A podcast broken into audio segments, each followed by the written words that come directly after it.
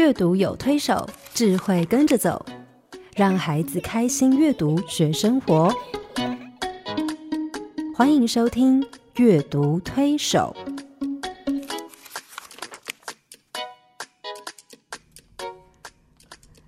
各位朋友，你好，我是黄乃玉。各位听众朋友，大家好，我是刘清燕，欢迎您再次加入阅读推手的行列。嗯，黄老师，是我真的觉得哈，现在的年轻人有一些多老啊？没有，我真的觉得现在有一些这些年轻人品格教育真的需要加强一下，我嗯。真的觉得啦，嗯。因为你知道，有时候我们在新闻上常常看到那种呃，在捷运上不让座啊，哈，一些年轻人现在都变低头族，对不对？就是在捷运上，你放眼望去，就看到一堆年轻人都在那边低头打手机啊，干嘛的，划手机。然后有老人家上来啊，需要博爱座，他们也都不会理会。嗯。我本来真的觉得就是新闻报报而已，哎，嗯。可是我真的就前阵子遇到了，嗯。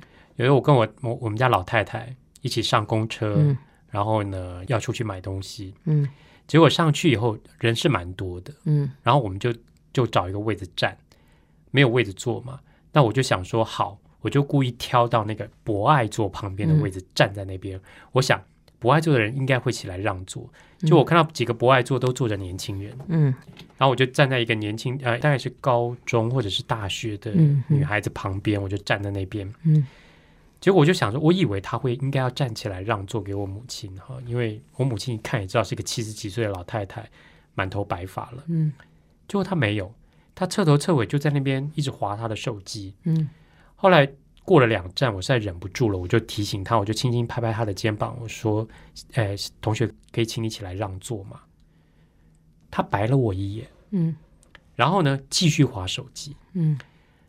他好像那个意思是说，你管我，嗯。或者是说嗯。我凭什么要让座？那种态度。嗯他这个态度激怒我了，于是我后我后来就比较严厉的跟他说：“同学，请你起来让座，嗯这个不是你该坐的位置，这是博爱座。嗯你有没有看到博爱座？知道我态度一严厉，他就起来了。嗯起来以后，转过头看了我一眼，就走到前面去，继续站着划他的手机，一副很 很不愿意，然后很很被就是被我强迫哈，嗯很很不心甘情愿的那种方式。我不知道他的脑袋里面在想什么，嗯或者是他的父母是怎么教他的，嗯或者是学校老师是怎么 告诉他的。嗯只是我我这件事情让我很心痛是，嗯、我们现在年轻人居然是这么冷漠，而而没有同理心。不过人这么大了哈，嗯，也不能老是怪父母或是老师没教。是我觉得，他自己也不想吧，或者是嗯，对，我 sensor 坏掉了。其实我我有时候在搭捷运，有有人年轻人看到我有让座，我会有一点不好意思。我觉得我还蛮年轻的嘛，干嘛给我做？但我但我觉得我们家老太太是需要让座，嗯因为她膝盖动过刀，对所以她也不适合久站嘛。对对对。嗯不过我想，呃，基本上是一个 manners，嗯就是礼貌。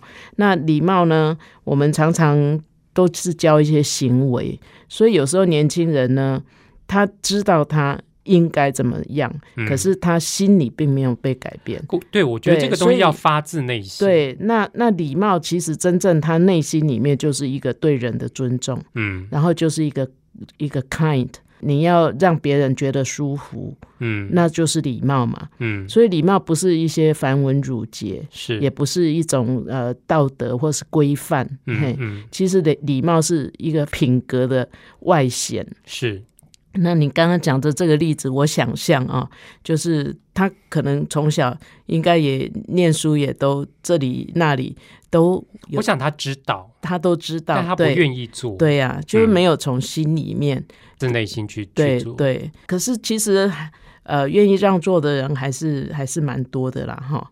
那呃，呃为什么会上报呢？你是学新闻的，你应该更知道嘛，哈、嗯这个呃，狗咬人不是新闻，人咬狗才是新闻，嗯。不让座的才是新闻、嗯，啊。那让座的就大家觉得很好啊，就是本来就本来就应该就应该如此。嗯。对，那其实你刚刚问的很好，就是说他他哪里学来这样的 root，嗯，这么这么粗鲁，或者是这么好像好没心肝的那种嗯。表现。嘿，嗯。我我我想一个人从小到大，不管我们道理上面怎么学，老师怎么教，父嗯母怎么讲，可是我们其实从小孩开始，我们都是用观察的方式是。在学怎么样是 kindness，嗯嗯就怎么嗯样是一个好的同理同理心。对，嗯。我记得我小时候，我们家那时候呃就住南部。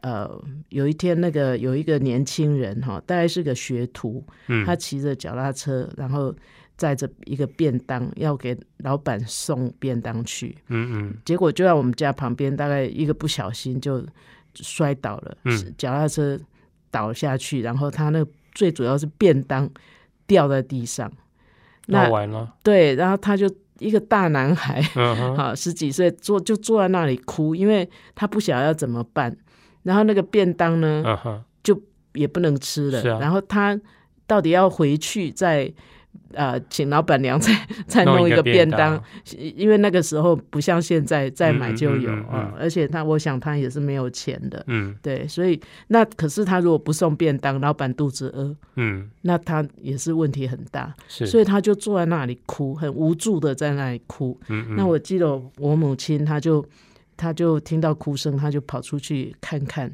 那他就问了原委。那这个从头到尾，我妈妈都没有告诉我她为什么这样做。嗯可是我就在旁边看到的是，我妈就问他说：“那那个便当除了饭还有什么？” 因为那时候快中午了吧。嗯嗯我我们家刚好也煮好饭，嘿，他就问他说啊还有什么？然后那个那个学徒就讲，我妈妈就尽量把我们家有的东西就放到便当里面让他送走。嗯甚至后来我爸回来，我妈也没有特别提这件事情。是嗯。那作为一个小孩子，我在旁边，其实从头到尾这样看，我就觉得好像每一次我在一些类似的状况，嗯。看到有人需要帮忙的时候，或是看到别人无助的时候，嗯。我觉得我脑海中会那一幕会跑出来耶，嗯嗯。会让我看到说，虽然我自己从小是一个呃比较呃，就是说生活上没有太大困难的小孩，嗯，可是呃，怎么样去产生那种同理心呢？啊。我也没有掉过老板的 便当，嗯。我自己没有那么呃那么呃辛苦的过程，可是我就是看着我母亲怎么样去帮助这些人。嗯是。我想你也是一样，有时候嗯你太习惯了，你从小看你妈妈，你们家几乎就是开放的，嗯呃，这个给他们吃吧。是 我记得我们那时候刚认识不久，你跟我讲一个事情，我也很感动。你妈好像有一次炒了一个呃家里饭，炒了很多，嗯结果呢，呃，然后好像隔天又要聚会，嗯那家里这么多家里饭怎么办？结果你们就很有创意的用饺子皮，是不是？对对对，把家里饭包在饺子皮里变面，烧麦变烧麦，然后拿去蒸啊！是啊，我听你讲这个事情的时候，你妈也在旁边笑，我就觉得哇，原来创意是这样来的。嗯嘿，那对我来讲，那个可能不是我家的经验，嗯嘿，因为我们家就从小没有那么多的人在我们左右哈。嗯嗯，所以我觉得很多事情可能我们从小就是在那样的环境，我们看着大人在对待旁边的人就是这个样子，对嘿，那也不是为了要沽名钓誉怎么，嗯所以可是有一些人他可能真的环境里面没有这些给他看，是，所以我觉得同理心这件事情，嗯。其实就是你从观察，嗯。你从实际的体会、嗯。体验、感受，然后慢慢一点一滴累积出来的。是。我觉得，如果孩子越小的时候，我们身边的大人可以为他做很好的示范。嗯。那我想，他们从那个过程里面去看到他的父母的作为，嗯，然后去去感受。像我想啊、你母亲做的那件事情，对那件事情的感受很深刻，嗯。你会一直记到现在吗？对。我自己也是常，比如说我们家真的是我从小印象里面，在我们家进进出出吃饭的人，真是多到 多的不得了。嗯。有时候我们必须等那些人先吃完，我们小孩才可以捡剩下的吃、嗯嗯。啊。那我我父母其实看重这些有需要的人胜过我们，是。所以对我来说，现在呃，黄老师知道我每年圣诞节要寄一大堆礼物出去，嗯 对，那这个对我来说，其实就是一个我从小的观察累积下来的。嗯所以我在想说，我相信每一个孩子基本上心里面都是善良的，嗯嗯。原本都是善良的。嗯。可是他在什么样的环境，在什么样的人中间成长，嗯，他很容易成为那样的人。对。所以我其实并没有责怪那个不让座的那个女孩子，只是我很心痛，想说她到底是怎么样被养成嗯嗯。变成是这样的一个孩子，就是说是。在当下让座是一件应该的，而且是自然的事情，可是他却心不甘情不愿，甚至还觉得对这件事情非常的 痛恨不。甘愿不甘愿，然后还狠狠嗯瞪我一眼，然后嗯白我一眼那种感觉，嗯我心里觉得说，如果说他是这样的态度的话，那我会为他的将来反而会比较担心。对，所以相对来说，我觉得我读书会里面的小朋友，我就觉得我很很看重这个，对我很在意。就当我在跟孩子分享啊、书，或者是跟他们讲故事的时候，或者在我在教会教主日学的时候，我其实很看重孩子是将来成为什么样的孩子。嗯。那我当然希望他们成为一个可以体贴别人、嗯。可以有同理心的孩子，嗯而不是说我们只是纯粹的让孩子去享受、去得到。对我们教会常常鼓励孩子去帮助别人，比如说嗯。认养一间、呃比较弱小教会的主日学，嗯。甚至他们会做很多的东西去义卖，嗯。然后办音乐会筹款，嗯。去帮助一些呃有需要的机构。嗯，在别人的需要上看到自己的对，我觉得这个一点一滴，其实就是在建立、累积他们，你你刚刚所说的那个 kind、那个嗯 kindness，、嗯。他们心里面的那种，嗯，体贴别人的那种恩慈的力量。嗯。我觉得圣经讲这两个字其实非常有学问，嗯。恩慈哈，表面上看起来不是那么容易懂，嗯。但是我觉得它指的就是那种你是不是能够宽容、理解对方，嗯能够同理对方，嗯。体恤别人的立场，然后呢，你愿意在爱的基础上面对，去看到别人的责任，所以不是同情，对，不是同情，也不是施舍，对，不，是，不是用那种施舍的心去呃去为别人做什么，而是就是同理，同理，而且他要有爱的基础，对，你你可以呃。可以看到对方的需要，嗯，然后你用一个温和柔顺的态度，让人家觉得在很舒服的状态下，就像你母亲解除了那个 掉便当那个学徒他的困境，嗯，他一定觉得大大松一口气，嗯哼，都可以交代。我相信你母亲的这个恩慈的行动后面是一个很重要的一个爱的力量在支撑。嗯哼所以我觉得对孩子来说，我们怎么样帮助孩子去建立、去拥有这样的一个特质，或者是这样的一个品格？其实我想，呃，让他们从看见、从感受嗯。去体会，然后去经历、去看，嗯，然后我想慢慢一点一滴，他们就会累积在他们的心里面。对，对，嗯。嗯，他要先被感动啊，是，嘿，因为如果只是道理上面、知识上面，嗯，他都知道 他的他应该怎么样，可是他没有在他成长过程中间没有因为被同理而嗯。感动的话，嗯，他其实比较难去同理别人，是。去因着感动而去做一些他应该做的事情。对，因为大部分孩子其实还是比较自我的。是。对，所以我觉得透过阅读可以让他们去看见一些美好的例子，别的孩子可以这样做，嗯。那我是不是也做得到？嗯。别的孩子这样做带来什么样的结果？嗯。那我这样做是不是也可以期待同样的结果出现？啊是遇到事情的时候，他也知道他还有别的选择，是，而不是只是他自己呃原先想的那个样子。对。对，所以我等一下想分享一本我非常喜欢的一本书，因为这本嗯。书里面的孩这些孩子，其实就是展现了一个，就像刚刚你母亲那样，一个非常自发性的、嗯充满爱的一个仁慈的行为，这个举动，然后呃，让自己让别人都变得很舒服，而且很快乐。这嗯世界上因为有这些人而变得更美丽。是，我想是的。好，我们先休息一会儿。爸爸妈妈，你们说故事给我听好不好？手机零距离，但跟孩子的心却遥远。古典音乐台阅读宝盒，用图画书陪伴孩子，让绘本共读开展孩子的笑颜。阅读宝盒独家订购专线：零四二二六零三九七七。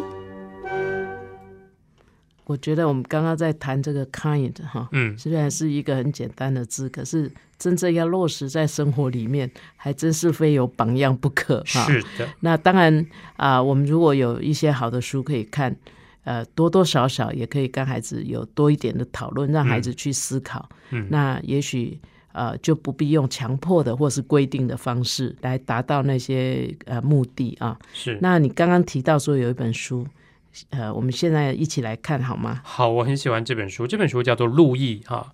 然后它的啊出版社是道生出版社，路易六世八世的六路易，没有《路易》这本书的作者呢，嗯其实我们都很熟悉，因为去年我们介绍过他几本书，就是《彼得的口哨》嗯《彼得的椅子》啊，嗯就是同样一个作者。那这个作者呢，其实他是波兰裔的犹太创作者，嗯那他居住在美国的布鲁克林区，嗯那他的东西其实非常非常贴近儿童，他的作品。那因为他虽然一辈子没有结婚，但是他常常就在他的周围，啊周围观察他周围的孩子，比如说那些街头巷尾的孩子，他们到底在做什么？他们之间的互动怎么样？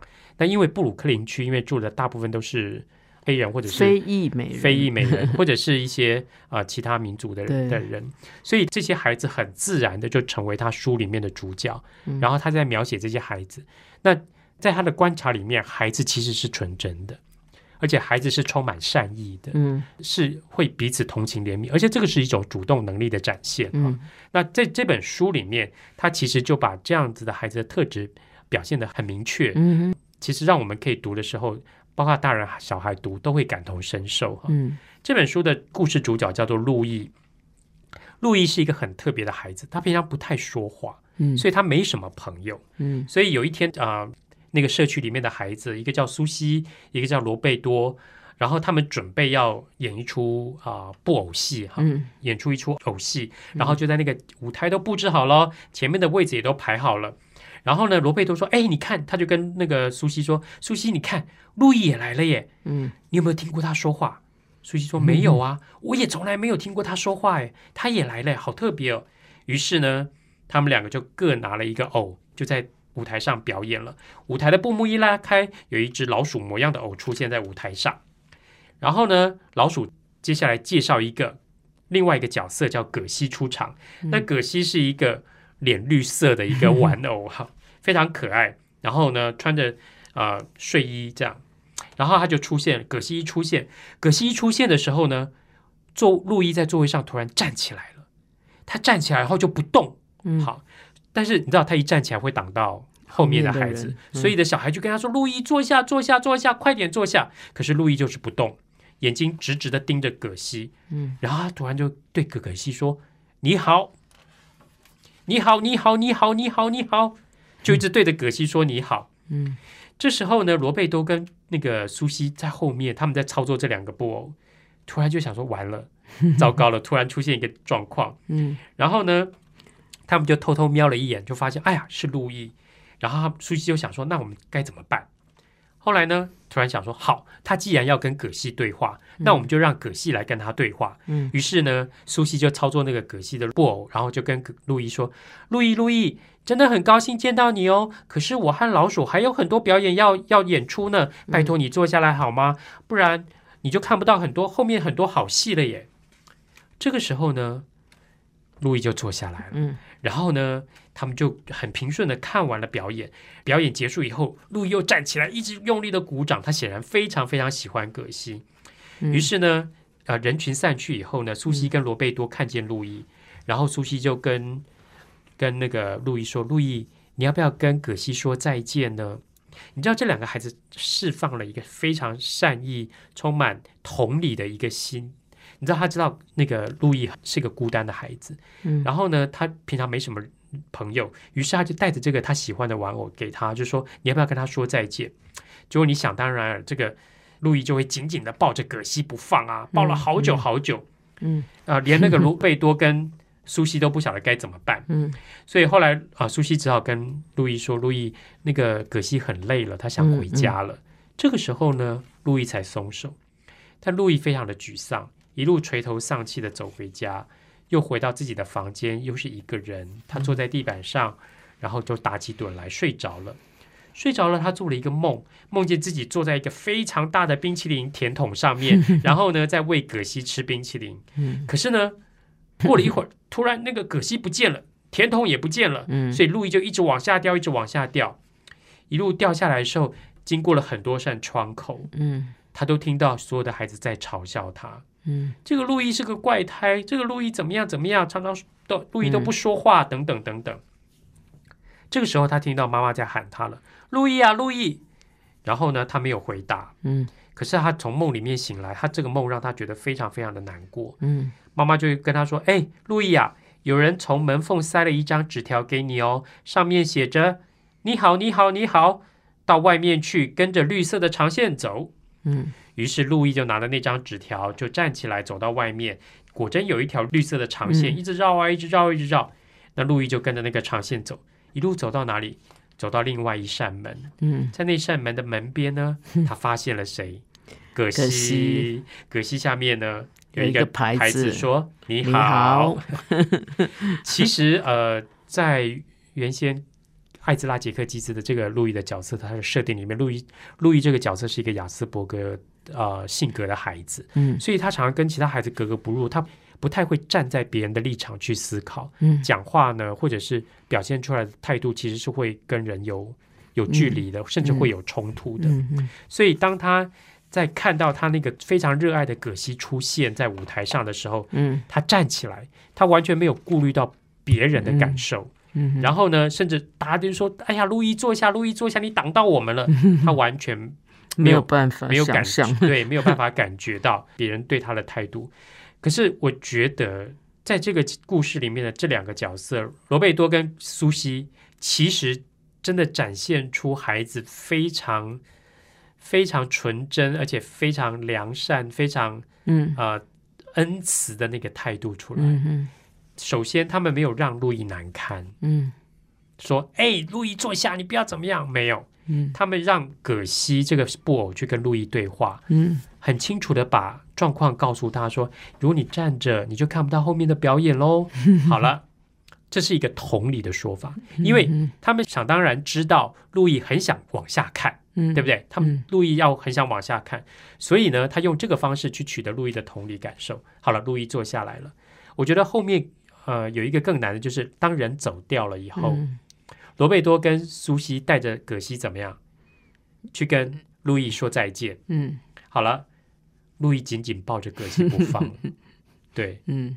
可是这个时候他们没有说硬是把他抢过来说这是我的，这是我的。嗯。他们用一个方式让路易可以松手，嗯。有台阶下，就是葛西累了，嗯。他要回家。嗯。那我不知道这整个过程后面只是在描写，呃，路易一个人回到孤单的状态，嗯没有朋友，自己在房间，然后睡着，做了一个跟葛西有关的梦。嗯可是葛西后来不见了，嗯他梦见所有的小孩都在嘲笑他。嗯黄老师，你可以猜测一下吗？因为我在看这一段的时候，其实我一直在想，那个苏西跟罗贝多到底在干嘛？嗯，再把葛西放在他们 要吸引呃路易的地方，对我觉得嗯。后面哈，嗯。葛西出现在那个另外一扇门的那个门廊旁边，嗯。然后呢是跟着一条绿色的线走到这里来，嗯，他不是凭空出现在那里，是。而是有设计的，对设计的。所以其实我们可以想见，罗贝多跟苏西在那个过程，就是路易在做梦的那个过程，嗯其实他们在讨论，而且做了一个决定。嗯。他们知道，第一个，他们体会到路易有多孤单；嗯。他们知道路易有多爱葛西，嗯。于是他们做了一个很重要的决定，是把葛西送给他。但送给他的方式又很特别，嗯。不是那种可怜他。哦哟，你好可怜哦，你都没有朋友，好吧我这个给你。不是，而且他设计了一个非常有趣的过程，让他好像寻宝似的嗯。去找到葛西，而然后说且是他自己找到的，自己找到，嗯。然后葛西在那边说你好，对，真的是好别出心裁啊！这是。这两个小孩真是不简单哈、嗯。对，其实我觉得孩子小的时候，应该每一个人心里，呃，我们从那个孟子、荀子在讲人性善性恶，嗯。其实应该都有。嘿，是，可是像像这样的书，我们就看到，其实孩子有很多的呃心思，也是我我相信，虽然这本书没有特别提到，可是我相信，呃，这个呃故事里面描述的这样的两个人，嗯，他们后面应该有一些大人是很支持他们的，是我相信是，不会说啊，你为什么把格西给了那个笨小孩路易，嗯，他给大家都他喜欢正常对、嗯他他是有病的，嘿，他们应该大人都没有这样的负面的行为嗯给他们，呃，可是这本书《路易》这本书里面的那个罗贝多跟嗯。苏西，其实为阅读的孩子做了很好的示范，嗯。就让他们看到说，其实我这样站在路易的角度为对方着想，嗯而做出这样的决定，会带来什么样的结果。嗯嗯，所以我相信，其实很多孩子看到这本书，其实会知道说，他们身边也会有一些类似这样的嗯路易这样的孩子，嗯而他们知道说，他们可以从这书里面看到一个榜样是，对我要怎么样释放善意。有时候我们愿意对别人好啊，仁慈啊，嗯或者对别人有那个恩慈，可是嗯。有时候我们做的很粗糙，就会变成说我是在可怜你，对对，反而伤了对方的自尊尊心，对就是哎我是在可怜你，对，那这样的反而让让人家觉得不舒服。嗯嗯嗯，所以你怎么发于爱心去做，去展现一个恩慈的行动，嗯甚至让人家觉得哦舒服，嗯，而且是一个美好的结果，是。其实是蛮难的。对，应该有两个很重要的元素，一个是宽容吧。是，他们虽然路易的行为，嗯，呃，跟一般的小孩对对。很不一样，可是他们是用一种很宽容的的角度，嗯，然后也是用一种 understanding 理解。是，哈，那个理解就是说你是要 stand under，嗯，你你不是高高在上的说，哎呀他他反正不正常，嗯他反正不懂，你也跟着要，哎，就对他出炉了。对，他们也不管路易是不是懂他们的嗯心思，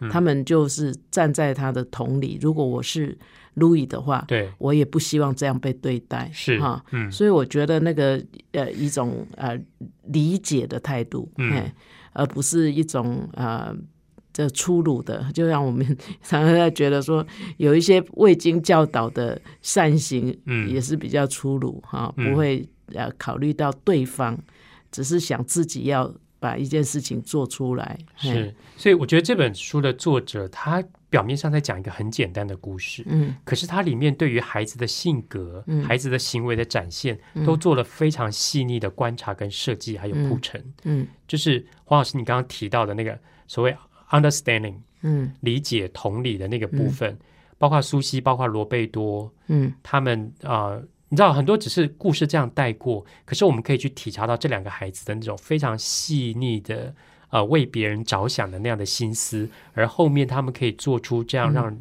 让人家觉得温暖、嗯。舒服甚至感动的一个举动。嗯。对，所以我很喜欢这本书，嗯只是这本书啊被人知道的不太多，我就是觉得。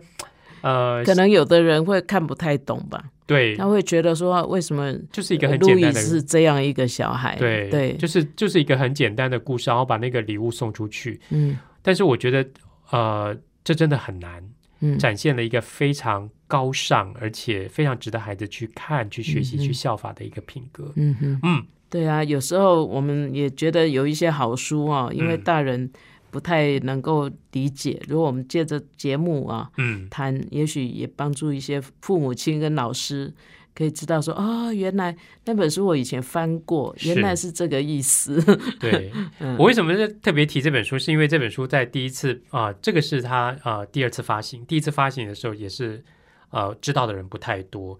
我相信有人看过，但是不知道他到底在表达什么。嗯嗯。好像就表面上看起来就是一个小孩把玩偶送出去的一个故事嗯而已，但我觉得背后有很多细腻的设计，是我们可以一读再读，好好带孩子去思考的。嗯哼那我相信这样子的呃同理心的一个展现，嗯。其实可以造就非常圆融的、美好的，甚至超越很多现实现实条件或者是现实障碍的一些关系啊。嗯因为有时候人跟人之间就会有一些隔阂，比如说像路易，他就是一个 在所有孩子眼中看起来是一个奇怪的小孩。嗯好，那可能跟别人之间的人际关系建立是有障碍的。嗯可是因为呃罗贝多跟苏西的这样的一个仁慈的举动，贴心，对嗯我相信他们三个人可以变成好朋友。是，那人跟人之间的关系，有时候可能是因为呃年龄啊、性别啊、肤色啊，或者是外表啊，或者是其他性格上会有一些障碍。但是我相信，如果我们愿意展现这样仁慈的呃啊、善意跟举动，嗯。这种有爱的以爱为基础的一种恩慈的行动，我相信很多这些障碍都可以被除去，而且那个关系会变得很好。嗯。嗯是嗯嗯，对啊，我自己很喜欢另外一本书，对另外一本书，这本书就其实有点像我刚刚提到的那个呃，他们之间的这个呃差异性非常大。这两个故事里面，从封面我们就看到两个角色，对不对？一老一小，对，一老一小，一黑一白，哈，嗯，一女一男，一女一男，哈，嗯差别非常大。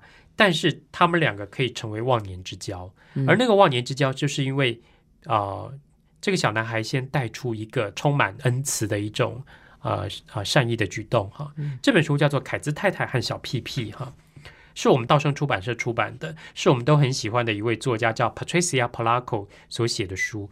那 Polacco 的书呢，其实都是根据真实故事改编的哈。那这个是发生在他所认识的一个朋友身上的故事哈。嗯那凯兹太太是一个波兰裔的犹太犹太老太太，嗯，但因为她先生过世了，所以一个人住非常孤单。嗯，那兰尼呢，她的妈妈常常会去探望凯兹太太，所以兰尼有一次，这个小男孩呢，黑人小男孩就跟着他妈妈一起去探望凯兹太太，然后听到凯兹太太在那边讲说，他先生怎么拿着相簿一边一边哭一边讲着他过去的跟他先生相处的种种哈，嗯。而且他现在很孤单。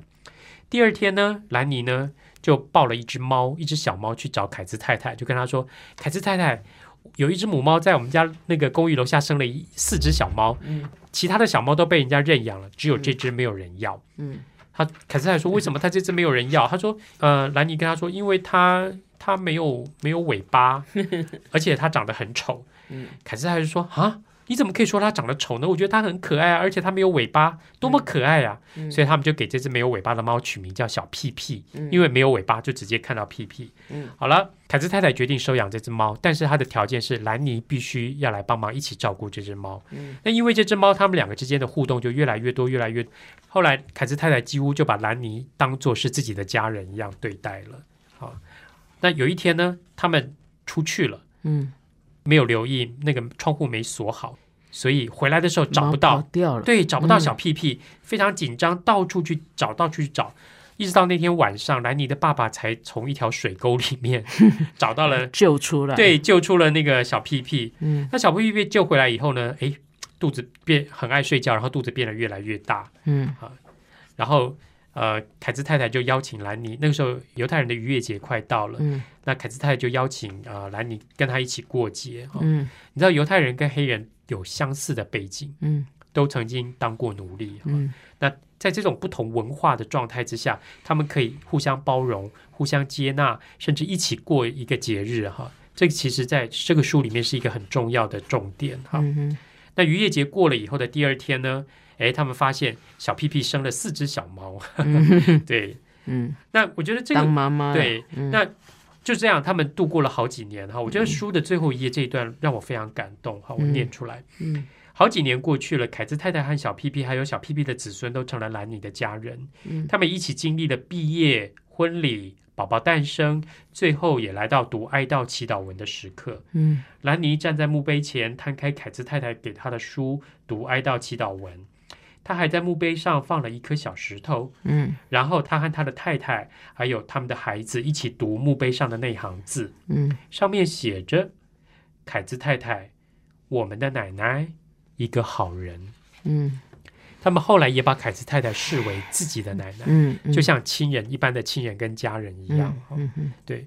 我觉得兰尼他为什么送那只猫给凯兹太太？嗯，因为他可以完全理解凯兹太太说她所面对的处境。嗯。她没有小孩，嗯。而丈夫过世了，她一个人生活，嗯。她需要有伴。伴。嗯，那人独居不好，是，啊，谢谢你又强调了一次，我知道。好，所以她送了一只猫给凯兹太太，你要不要送我一只猫？你有狗，我不要，好，于是兰妮就送了一只猫给凯兹太太作伴。然后我觉得更重要的是，不只是这只猫，兰妮把自己也送过去了，嗯，她去陪伴是，凯兹太太。而那个他的陪伴不是一种怜悯，不是一种可怜，说哦你好可怜哦，你好孤单，嗯没有人跟你一起，所以我去陪伴你，不是，而是有一颗爱的心在后面嗯支撑他去做这样的举动。嗯。所以这样的相处让他们觉得彼此非常的舒服，嗯。而且呢，他们互相接纳对方的不同，然后也从中间找到他们相似的地方，嗯甚至后来可以成为感情非常好的家人。嗯哼哼，对啊，其实呃，家人的意思是什么哈？对我们一般来讲，就是说啊，那呃。住在一个家里面啊，你们有呃，至少户口名簿上 是一起的，是或者是有血缘关系的。嗯可是我觉得常常在呃，像普拉口啊，他他们呃，因为也是有犹太的那个血统，血统对对，对，所以我我觉得他们对家人的那个也不一样嗯。啊、那比较宽广一点，是啊，嘿，然后呃，其实这本书常常让我想到我们家的以前的猫，也是一只本来很丑，可是因为有人爱，嗯，就后来就变得还不错，很很很帅的一只猫。嗯嗯，那呃，其实 kind 不是只有在人身上，我们有时候说让孩子呃学习照顾宠物，嗯，其实也是在培养他的那种哈很多的品格吧。，对，哎，包括因为你呃对孩子来讲，他要欺负大人比较不容易，他欺负一个宠物是比较容易的。是，那我们通常要 be kind，我们会呃会要对那个比我们弱小的，嗯。嘿，然后你要去呃付出你的那个爱。嗯，我我觉得其实呃，如果能够让孩子在有宠物的这个同时去培养这个 kindness，也是嗯很好的哈。对啊，所以我觉得这中间他们之间的差异，包括种族、文化，包括肤色，嗯包括年龄，其实都没有造成他们的都可以跨越，对，都可以跨越，都可以超越哈。是，但那个出发起始点在哪里？嗯起始点就是你说的那个 kind 哈，嗯嗯嗯，对，就是他们对于对方的那种同理的理解，嗯嗯。然后呢，可以去建立这样的情感。嗯，所以我觉得有时候呃，我们在图画书里面常常会看到老人跟小孩，对。啊。那其实对图画书的创作者来说，老人跟小孩是绝对不是距离遥远的，，对，反而是可以彼此同理。哈是，嗯。对当一个小孩可以去同理感受老人的的嗯。处境的时候，我相信他发自于内心的那种纯真的善意的举动，其实就会很容易打动那个老先生老太太，然后可以彼此之间建立非常好的互相。对，对，就像我们都很喜欢的另外一本书，叫做微微找记忆，对，微微找记忆。对 我觉得这本书很可爱，嗯哼，它其实呃，当然他也在带孩子去思考记忆这件事情哈，嗯你的回忆啊，记忆是什么？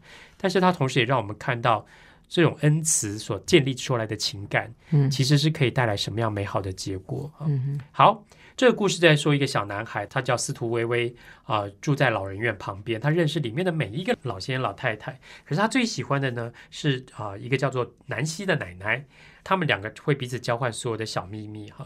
可是有一天呢，微微听到他的爸爸妈妈谈起南希奶奶，就说：“哎呀，她好可怜哦，她是个可怜的老人家。微微就说：“为什么他很可怜？”爸爸说：“因为他失去记忆了。”妈妈说：“这也难怪，他已经九十六岁了。”微微就说：“那记忆是什么呢？”爸爸就说：“啊，记忆就是你记得的事。”可是呢，这个定义没有办法满足微微，微微就到处去问其他的老先生老太太说记忆是什么。所以有人跟他说记忆是温暖的，有人跟他说记忆呢就是很久很久以前的事。那有的人跟他说呢，记忆是美好的；有的人说记忆是会让你哭的；然后有的人跟他说记忆是会逗你笑的；有的人跟他说记忆是很珍贵的。嗯于是呢，微微就回到家里去，他就开始想，我要帮那个失去记忆的南希奶奶找记忆。嗯他想到那些东西啊，比如说他找出以他啊、呃很久以前发现的一个贝壳，嗯把它放在他的篮子里，这这个东西很珍贵哈。嗯他找到总是逗得大家哈哈大笑的一个悬丝偶，也把它放在篮子里。嗯他有点感伤的想起爷爷给他的那个徽章，轻轻的把它摆在贝壳旁边。嗯然后呢，最后他找到一个觉得跟金子一样珍贵的足球。最后，他到南希奶奶家的半路上，到鸡舍呢，去跟母鸡要了一颗新鲜的、温暖的鸡蛋，就是完全符合前面的定义嗯哈。之后呢，微微看到南希奶奶，就把篮子的东西一个一个给他。南希奶奶看到就说：“哇，好好可爱，好特别的孩子哦，带给我这么多奇妙的东西。嗯然后奶奶开始想起来了。嗯他他捧着那个暖暖的蛋，告诉微微说，她曾经在她的阿姨花园里面的鸟巢里面哦，发现很多蓝色的鸟蛋哦。嗯他拿着那个贝壳靠在耳朵听，想到很久以前坐火车到海边的沙滩，穿着靴子，还是觉得好热好热。他摸一摸那个徽章，难过的说起，他亲爱的哥哥离家去打仗，就再也没有回来了。他看着那个悬丝偶笑了起来。他记得他自己也有过一个布偶，逗得满嘴是燕麦粥的妹妹笑得好开心。嗯他把足球传给微微，想起他们认识的第一天，还有他们之间所分享的每个小秘密。他们两个笑着笑着，因为南希奶奶的记忆被一个小男孩找到了，而那个小男孩一点都不老。我觉得微微帮南希奶奶找记忆这些过程非常有趣，他去问记忆的定义，是，然后他用自己的出发点去同理南希奶奶的感受，嗯。去找记忆，然后根据那些那些定义去找到他认为很温暖的，符 对符合定义的、很温暖的、很珍贵的、会逗你笑、会让你哭的这些东西。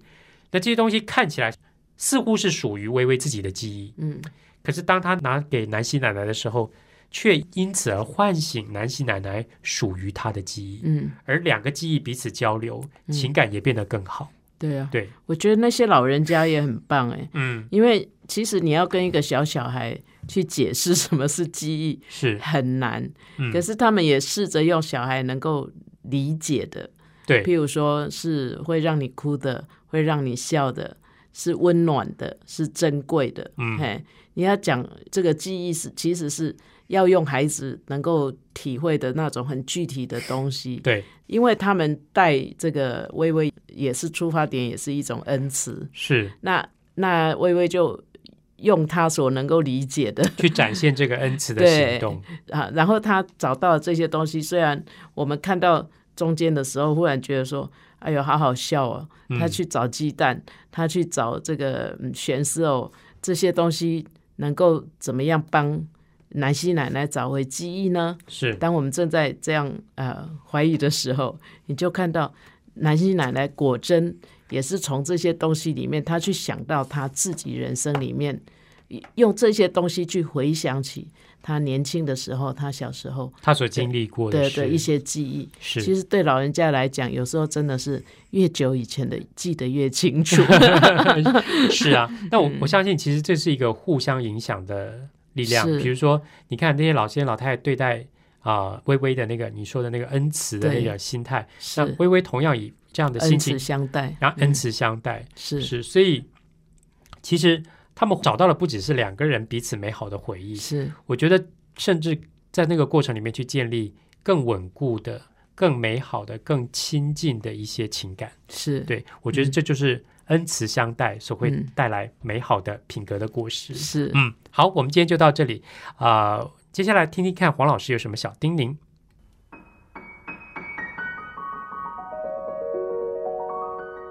乃玉老师的阅读小叮咛。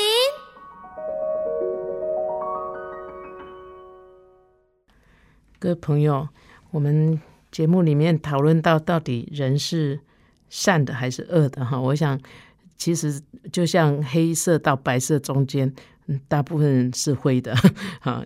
不过我觉得也是看标准啦。如果你的标准是啊六十分就算善哈，那六十分以下算是恶，那我想我们大部分人应该都还是还可以及格吧？要不然这个世界怎么运行下去呢？可是很多时候，我们也发现，他明明我我以为他是好人，结果在这件事情上面，他居然这样的伤害我，哈，呃，他真是太可恶了，哈。那我们好像一下子又把那个标准提到七十分，哈。那七十分，通常研究所哈的及格分数是七十分啊。嗯，当然很多时候我们也对自己的家人有时候要求又更多一点，哈。呃，我们总觉得是自己家人嘛，你应该要更多的善意哈，所以可能又到八十分。嘿，其实我们如果从上帝的角度来看啊，这个世界上真的半斤八两哈，五十步笑百步，我们其实没有人真的是好人哈，因为我们自己，你只要稍微大一点，你就知道我们心里常常有不好的念头。我其实很不同意人家会。彼此祝福说，祝你心想事成。哎，我想我们如果都能够心想事成的话，那我们要先都是好很多的善才行。然后像我有时候开车，我最不喜欢人家从我前面忽然插进来，那个就会让我吓一跳，然后我觉得那很危险。那我当下心里很不高兴的时候，我脑筋里面也会闪出一个念头。当然，这个念头是不会成真，就是我前面忽然两只尖尖的刺突出来。所以呢，我想，其实如果心想事成的话，应该满街都是破册子了哈。所以我想还好，上帝也没有让我们心想事成，因为我们里面还是有一些邪恶。不过借着看图画书，或许我们呃可以多多提醒自己。本节目由 FM 九七点七台中古典音乐台制作播出，邀您一同享受阅读，丰富孩子的生命。如果你对这个节目有任何想法、建议，我们都很欢迎你在 Apple Podcast 留言打分评星，也邀请你订阅这个节目，并分享给身边的朋友。感谢您的收听，我们下集再见，拜拜。